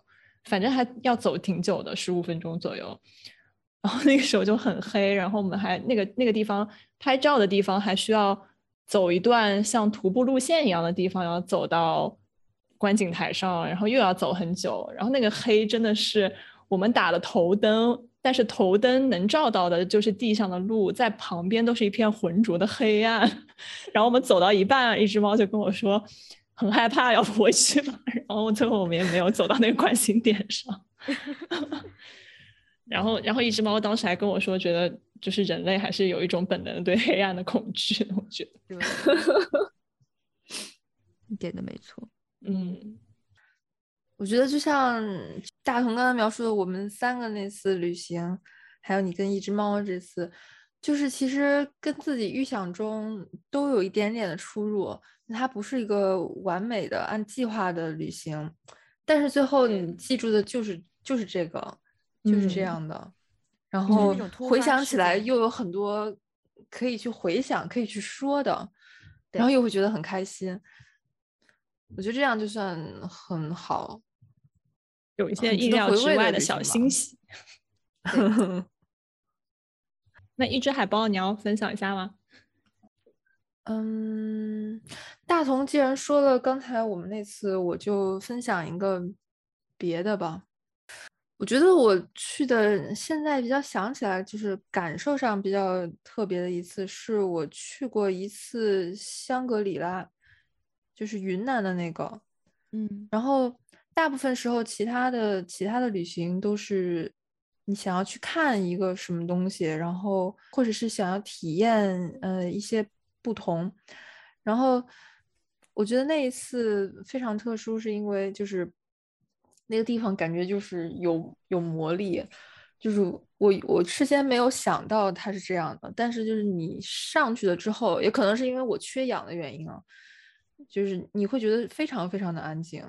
他给我的体验，至今为止是让我觉得非常非常特别的，就是它是让你 从内，呃，由内而外就感觉整个人都变得非常的安静。嗯，香格里拉之前我也去过，我大概能够体会到你这种感受。嗯，是不是？所以我也不知道是不是我大脑缺氧的原因才会有这个感觉。嗯，应该不是，它那个地方确实是很安静。嗯。当时有当地的导游就带着我们去看当地的寺庙，然后他还会指什么远处的天葬台啊给你看，就是就是因为他展示的是，嗯，其他地方不会讲到的，它有点宗教性质。它带给我的体验是，我觉得，嗯，我很难在其他地方复制的。然后哪怕是在一个景色跟它相似的地方，或者其他有相似宗教的地方。也是很难复制那种，就是让让你整个人由内而外的变得安静下来那种那种，就好像很有力量的一种感觉。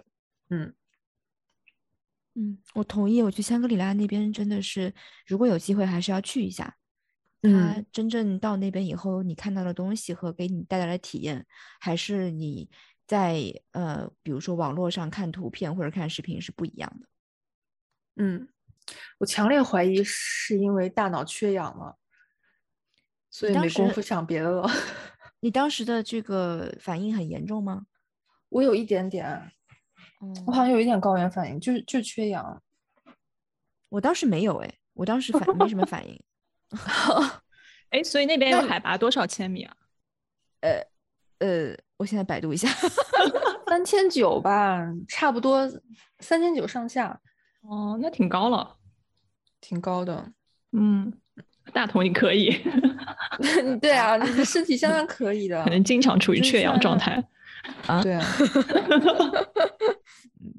当时我跟我妈去的，她好像有一点点反应，我我没什么感觉。然后当时我们还买了一个氧气瓶，就以防万一上去以后会有问题。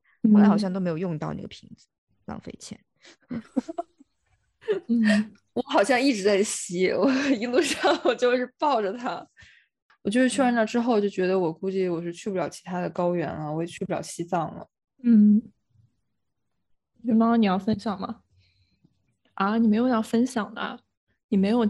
你这些旅行里面没有最特别的一次吗？都很特别，跟你在一起每次都很都很特别，停止。我觉得我最特别的都说过了，都是前面那种人快没了、命要丢了的那种时候，让我印象比较深刻吧。哦，嗯嗯，就是那种你在濒死边缘，就是你觉得哦，就是那一次是吧？就人要交代了，所以之前的事情都叫记得很清楚。然后你回来以后，我可能那个景色都会在我脑海里模糊，但是我命快没了的那种 时候，我可能今后的二十年我都还会记得其中的点点滴滴。但你的濒死体验不是还挺多的吗？我记得我们有一次不是 还去，因为什么去打打疫苗，然后就是过山的时候碰到了暴风雪，然后我们的车还报警了什么的。哦，那次还好，因为那次是在我们之前在山上差点死掉之后嘛，所以呃打疫苗这次在高速公路上半夜遇到暴风雪，我特地看了一下，当时手机还有信号，我觉得死不了，就还是可以报警，还是可以找人的。我那个时候心态已经放平缓很多了，就有经验了，已经死过一回了。还还有一次我作死，就是 那个后车盖的扣锁扣上面有一个东西挡住了，然后我作死把那个车门硬关下来了，然后导致我们那个后车厢的盖子就打不开了。记不记得那天？那次还好啊，我觉得那个死不了，只是说顶多那个车报废让我多出点钱。没有，但是后来我们在。但是后来我们因为那个想要在半路加油，然后就挑了一个很小的镇子下来了以后，那个地方特别奇怪，然后一只猫还企图去后面钻到车后面去修那个后车盖，然后与此同时外面都是一些长得非常奇怪的人在加油。哦，对，特别像美国恐怖片的那种氛围，就是一个废弃的小镇，在美国六十六号的公路上，边上都是些酒鬼，或者说是皮条客，或者说是奇奇怪怪的流浪汉，然后我们在那儿修车，就觉得画风特别的诡异。对，最后我们连油都没有加，但是这个车重新启动的时候，就开始疯狂报警，说那个后后面的车门没有关上，然后我们因为很想快点离开那个地方，于是就直接开着报警的车上路。对，就是车一直报警，一他可能开了两个小时，开回了一个大城市边缘。然后我找到地图上有一个卡车司机停靠比较多的地方，去他们超市买了一把起子，然后开始 半夜修车，把那个门修好了。然后我们就把车开回了城里。嗯，那那那个两小时刚开始的时候挺恐怖的，因为我一直怕那个车会自动的熄火。结果后来我们也是，就是车一直在报警，就听了两小时那个报警的声音，把终于开到了地方。为什么你们的经历都这么急？可能因为我就是那个不确定因素。惊险。我觉得就是因为我是那个不确定因素。对，一般都是一只柴负责不小心的制造一些麻烦，然后我就在后面开始找如何解决这个问题。嗯，然后，然后你们都被迫的学会了很多很多这种特殊情况下的 嗯自救方法。是的，是一只猫被迫学会的，它救我。我觉得这种就非常的有趣。嗯，可能你自己碰到你还是会很害怕的东西。对，我对，可但但真是不希望自己碰到这种，这种就属于听听故事就好了。真挺可怕的，那个地方就是一个美国西部片的一个很多都很多人都白天会去打卡的地方，不知道为什么到了晚上就变成一种就僵尸城在游走的感觉，就里面的人都不像城市中会出现的人。你确 定你们当时看的都是人类啊？哎呦，不要吓我！在哪儿呀？亚利桑那附近。没有吧？那个应该已经到内华达境内了，就是在去到拉斯维加斯之前，是六十六号，反正六十六号公路附近的某个小镇，你可以路过它的那个镇上，发现它墙上都有些彩绘啊，讲这六十六号公路的历史，但是一个人都没有，路的两边都是乌漆嘛黑的，就是白天它可能有游客路过，到了晚上都是一些可能两百年前的幽灵在这里游荡的那种感觉，鸟不拉屎一个地方。对，当时我们停车的时候还特特地找了一个就是附近没有车的地方，因为总是停车场里面有些车停在那儿，但是里面感觉是有人睡着的，所以就不敢把车停在那个旁边。哦，我感觉你们去的这个小镇还有那个新墨西哥州，都会让我想起一些就是一些美剧，比如像什么《绝命毒师》啊之类的。哦，《绝命毒师》就是在新墨西哥拍的，对，所以我对他那个小镇，对那个小镇名字还还还挺有印象。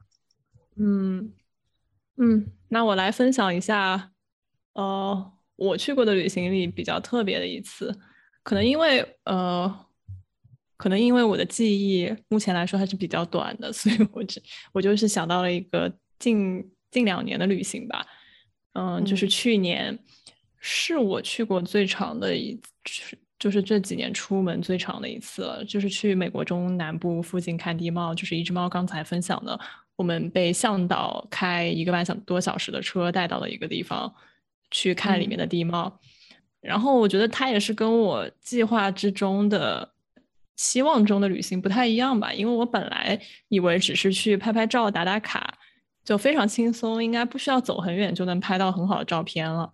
但是到了以后才发现，原来需要走很多很多的路，而且那个路不是那种国家公园里面修的很平很平整的路，那种土路可以踩在上面，就像小径一样，它是没有路的，就是它就是那种红色的石山，像波浪一样一一丘又一丘，然后你就直接踩在那个红色石山上，没几乎没有地方是平整的，然后需要爬过的一丘又一丘的山。然后也没有地方可以给你抓，因为它的表面都是那种沙石一样的东西，就没有地方可以让你的手扣住，把你给带上去什么的。所以我觉得它比我想象的更耗我的体力吧。所以对那次的印象还蛮深的。而且当时我们后来还碰到了一个向导，带我们走了一条非常嗯，就没有别的游客去过的一条路吧。然后那个路是要爬一个相当于快垂直九十度的一个地方，爬好几下才能上去。然后那个，对，然后我当时反正一一只猫是挺灵巧的，它爬这种地方都非常的灵活。然后我是不行，就是我们每个人都背了好几斤重的水嘛，这天气特别热，要保证那个就是。呃，水分，然后我还背了一个很重的相机，然后我就是把相机挂在胸前，这样的话可以保证我前后的重量是平衡的，然后才能把自己带上去。嗯嗯，然后就觉得自己可能就是经历过这种野地攀爬更厉害了吧。然后那些地方也是非常诡异，因为它上去了之后，呃，那个地方就是你能看到没有人踩过，然后它有一些凹的地方，有一个小有些水积水。然后那个水里面就有那种游着的小鱼，然后那个小鱼就特别不像我们现在生活中能看到的生物。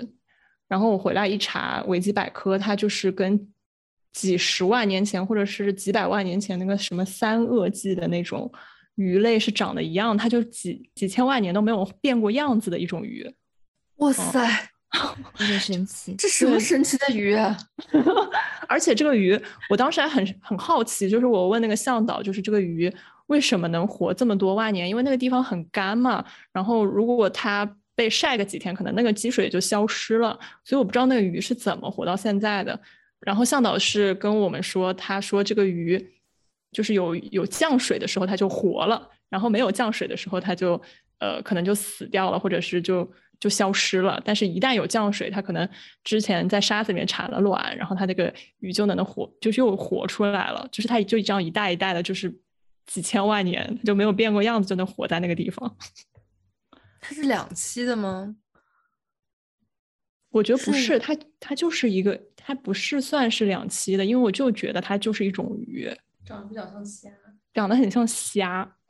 哇，嗯，它叫什么来着？我都忘了。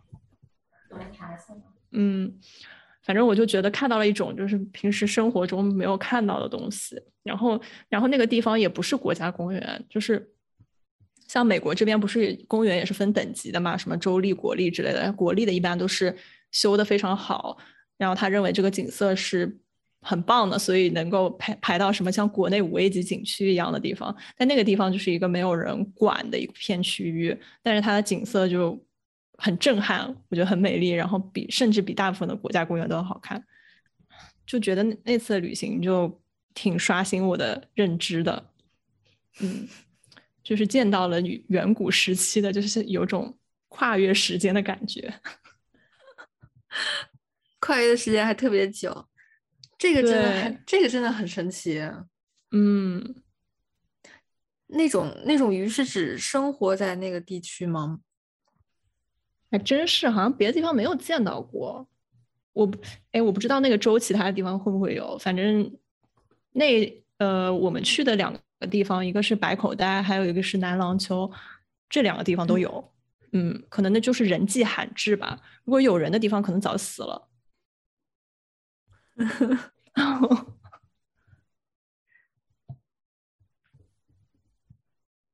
嗯，如果人太多的地方，可能早就被吃掉了。对，然后也很难想象，就是那样的地方曾经是一片大海。哦哦，就它曾经是很深很深的海底，然后渐渐的被地球运动挤出来的一个地方。所以可能这些海洋生物才能活在那儿吧。然后它可能几几千万年也发展了自己的生存机制，到干旱的时候，它的卵还可以生活，然后压下了水以后，卵就可以孵出来，然后就可以把自己从远古时代一直。延续至今，反正很神奇。它这个这个动物叫 tadpole shrimp tadpole shrimps，是一种虾，真的是一种虾。哇塞，就其实长得很像那个三垩纪的那种甲虫，像化石一样。我觉得啊，我觉得应该不是三垩纪，而是三叠纪。三叠纪，天呐，我真的是文盲。到这里我已经听不懂了，我文盲，并没有听出来你讲错，没关系，我地理很差，就是一种啊，就是一种嗯三叠纪背甲目的一种科属吧。哇塞，中文名叫背甲目，就是背是目背是人类的脊背，然后甲是甲鱼的甲，日是太阳的那个日，像鳖一样。厚不厚，OK，叫厚，行吧？我觉得没有这些这些男生拼词我都不会念了，已经。哦，真的长得挺像虾的。恐龙虾叫蝌蚪虾，恐龙虾我觉得很对，很像。虾，嗯，哇，这个真的好神奇啊！不行，有的照片太像大虫子了。对，真的，呃，它其实很小，反正就是很神奇的一个地方。嗯，嗯，这种时候我觉得感觉就会很奇妙，就是很难形容，就是穿越时间的感觉吧。尤其还穿越到了恐龙也没有人类的时代 没有人类的时代。最后一个问题了，嗯，我们最后一个问题是：目前最想去的下一站是哪里？然后你们有没有计划下一次旅行中一定要做什么事情？我先说吧，我想好了，嗯，我下一站要去重庆，我想去了很久了都没有去，哦，就是这么，呃，我国外都不说了，我觉得没戏，就是我就就讲国内的，嗯、因为重庆他们说就是一个你用导航也没有办法去，就是非常好的去到另外一个地方的一个城市，然后我就准备要带一双很好走的鞋，然后要暴走在里面，我觉得肯定会很好，天就是要从什么。怎么呃什么是比如说要撑一个电梯撑到三层，然后你出去以后发现还是一楼，是这次这样，我觉得很好玩，很梦幻。嗯，然后我如果要做的事情的话，就是像一只猫说的，我要去 重庆的那个什么市场里看一看，了解一下当地物价。嗯好，结束。嗯，可能卖的是不同种类的辣椒吧。嗯，我我可能还是想去远一点的地貌吧，就是想去看那种自然风光。嗯，我现在计划上面的也不是计划上吧，就也不知道去不去得成，反正嗯，就很想有机会的话去秘鲁的彩虹山啊，或者是呃约旦的那种大沙漠呀之类的。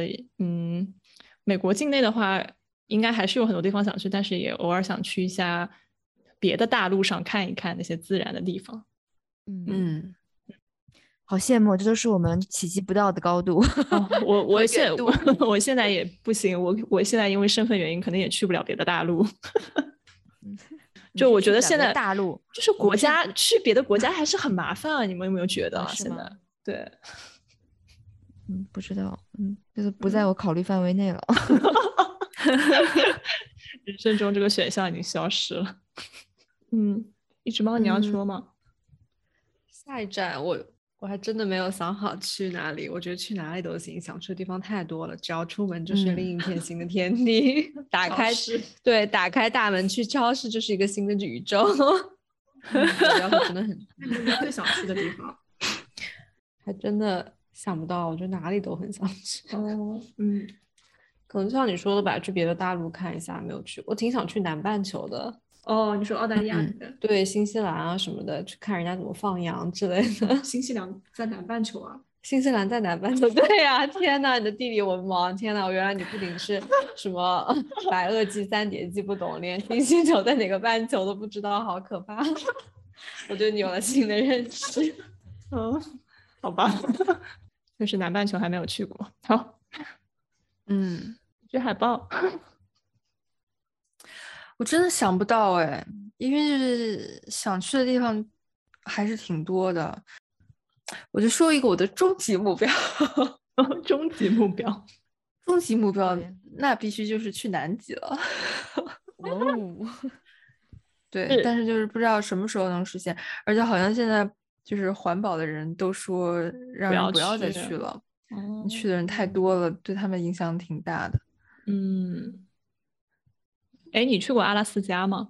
去过，好像阿拉斯加那边也能进入南极圈似的，我记得好像。天呐，阿拉斯加北极在北极，好像啊！你的地理是数学老师教吗？OK，我错了。完了，完了。哎，所以南极和北极，就是北极有北极熊，然后南极有企鹅，是吗？就是企鹅不在嗯北极。对。哎，海豹在哪里？我也不知道哎。海豹我在都我在阿拉斯加看到过，嗯，海豹哦，所以北边是有的，对，但是我不知道南边有。南边没不对啊，南边也有啊，南边海豹会操企鹅啊。什么？企鹅什么东西啊？会起哦哦，哎呀，就是海豹会拿企鹅发泄呢信是 败坏我们海族家族的海豹豹家族的名声。嗯，可能你也有自己不知道的一面哟。天，我对企鹅没有任何的企图。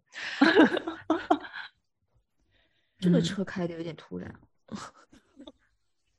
我我最近哦我还最近不行。我还挺想去东南亚的，我一直很想去，对啊，就是总觉得他们那儿会很热闹，但是现在疫情期间肯定就不适合了。对，哦，我就觉得在国内的人应该去东南亚挺方便的。之前，嗯，我现在还挺想，我我现在想起来，我也挺想去东南亚的。那边好像是佛教圣地吧，对吧？对，嗯，很多国家是，但是我觉得，呃，现在我想到它，就可能已经不像以前会想到什么吴哥窟之类的，或者是海边之类的。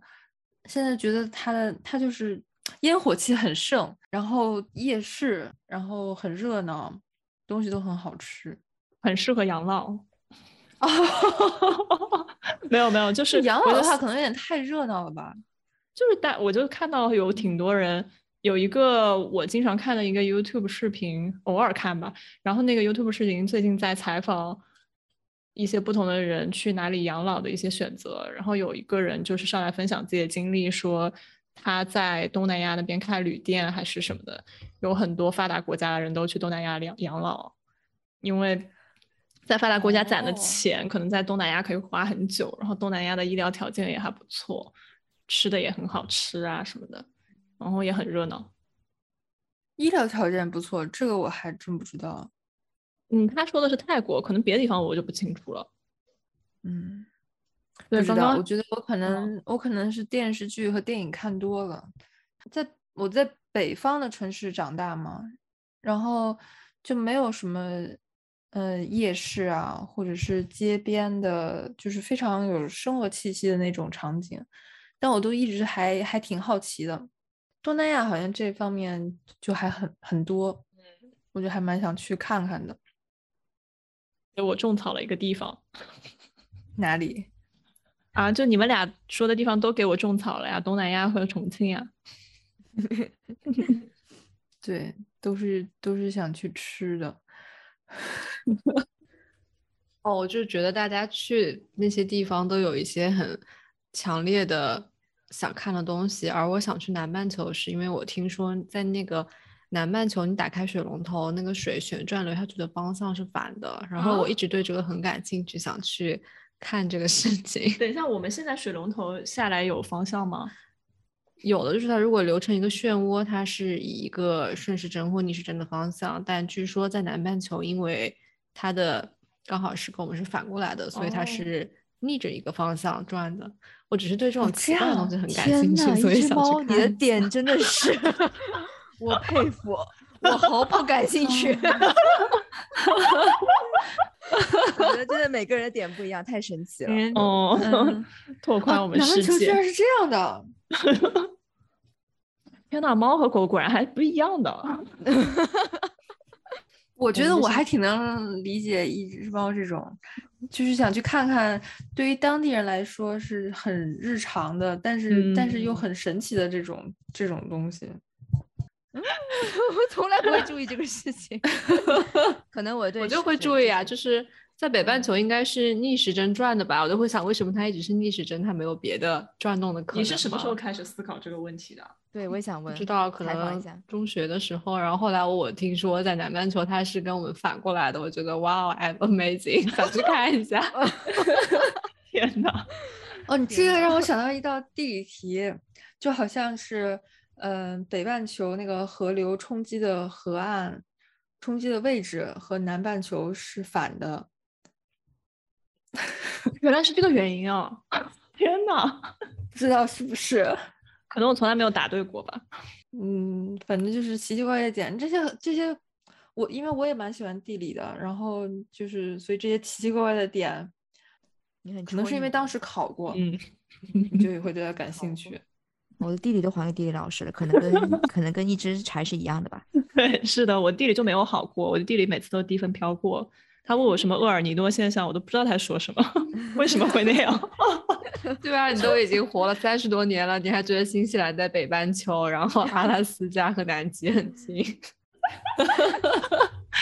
说明地理差并不影响生活，你还活得挺好的。嗯，对我不仅地理差，我英语还差呢。我记还记得是 mint 这个词是大同教给我的啊？什么？就我印象。印象很深，mint 就是薄荷叶这个单词，是我二零一五年的时候刚学会的。我记得当时好像是大同跟我说什么有一个叫 mint 俱乐部什么的啊，我说我原来啊 mint mint 原来是这个意思，不影响我在美国生活。你本来以为 mint 是什么？我没有想过薄荷这个词的英文怎么说。就你如果二零一五年之前问我薄荷叶这个词的英文是什么，我可能大脑一片空白。然后我也从来没有想过国内那个呃俱乐部 Mint 俱乐部是什么意思，我以为只是一个 nonsense。Mint 俱乐部是什么意思？就是薄荷叶的意思啊，就 Mint 就是那个薄荷叶吧。如果你真的要翻译过来的话，我以为是一个很特殊的俱乐部，是一个是一个富人俱乐部了，不知道现在还有没有？嗯 嗯。不影响我在美国生活，在美国生活一八年的时候才知道吸管叫什么，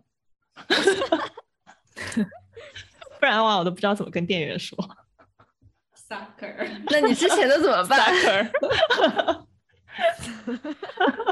？Sucker，Pipe，给他做一个手的比划啊，对，是，真的。我觉得奇怪耶，笔画。嗯，哎呀，反正他们都懂嘛，都是。That thing 啊什么的。那我们就问完了我们所有的问题了，我们这期节目就差不多了。好的。嗯，你们还有任何要补充的吗？我就希望疫情赶紧稳下来，让我出去玩一玩吧，我快不行了。出江苏是吗？呃，长江长江三角洲，对，对我也希望国内疫情快点下来。大陆的板块，我是长江三角洲，不，这是中国的板块，我们是无法 access 的。好，我也祝愿疫情快点过去。嗯，那我们好好休息。